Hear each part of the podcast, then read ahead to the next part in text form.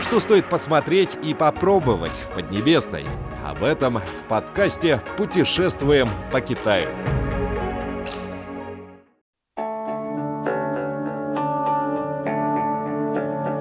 Дорогие друзья, 5 июня – Всемирный день окружающей среды. 5 июня 1972 года в Стокгольме, столице Швеции, состоялась первая конференция ООН по проблемам окружающей человека среды, на которой была принята Стокгольмская декларация и план действий по защите окружающей среды. Был выдвинут лозунг защищать и улучшать окружающую среду для нынешнего и будущего поколений. В честь конференции был установлен Всемирный день окружающей среды 5 июня. На протяжении многих лет Китай вносит постоянный вклад в охрану окружающей среды в мире, активно участвует в глобальном экологическом управлении. Улучшается экологическая среда внутри страны, Появляется все больше зеленых гор и чистых водоемов. Заметно улучшается среда жизни населения страны.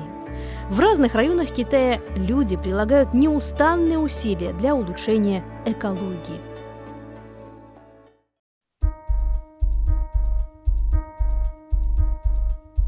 Чайные плантации Янь-Нанфэй появились как раз на месте бывшего пустыря – Живописные чайные плантации Яннанфэй расположены в деревне Чан-Дзяо города Мэйчжоу провинции Гуандун. Еще не так давно это была бедная и отсталая деревня, окруженная горами. Было очень неудобное транспортное сообщение. Доходы местных жителей тоже были довольно низкими.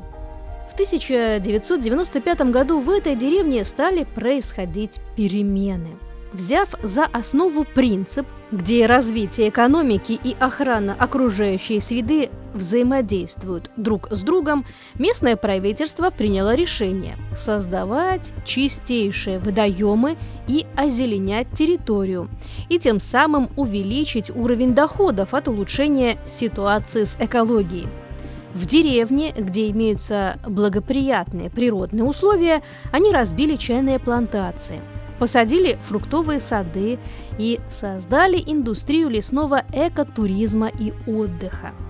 Им удалось превратить еще не так давно бывшие лысые горы в прекрасный экологический район, туристическую зону государственной категории 5А.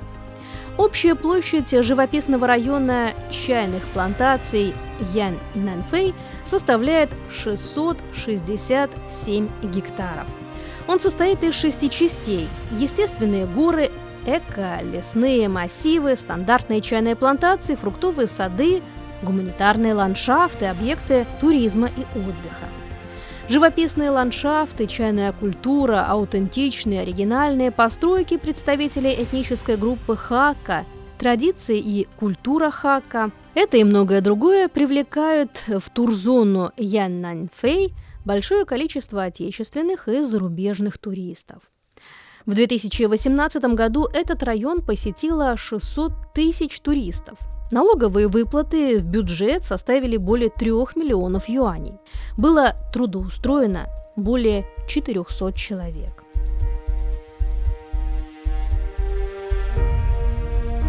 Или возьмем другой пример – Район строматолитов, то есть живых камней, и долина цветов. Находятся они в поселке Банси города Чунцин.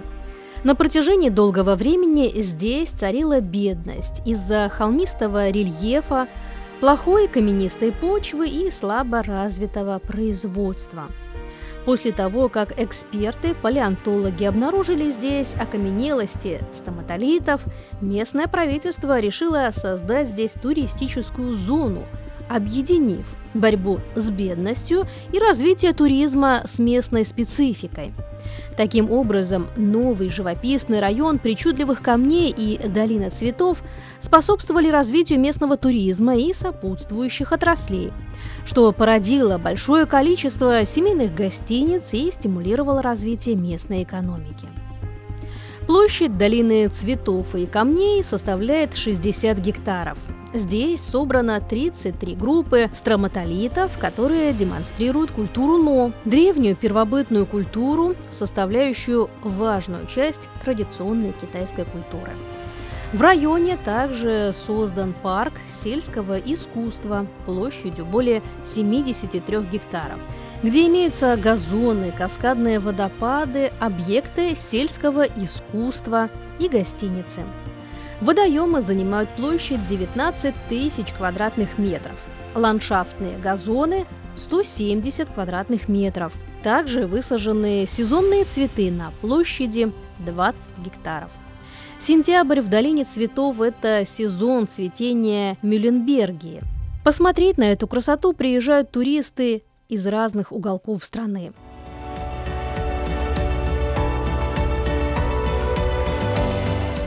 По случаю 50-й годовщины с момента проведения первой конференции ООН по проблемам окружающей среды Министерство охраны экологии и окружающей среды КНР огласило тему Дня окружающей среды 2022 года. Вместе создавать прозрачный и красивый мир – с целью содействия охране окружающей среды и активного участия общества в строительстве экологической цивилизации в Китае и в мире в целом.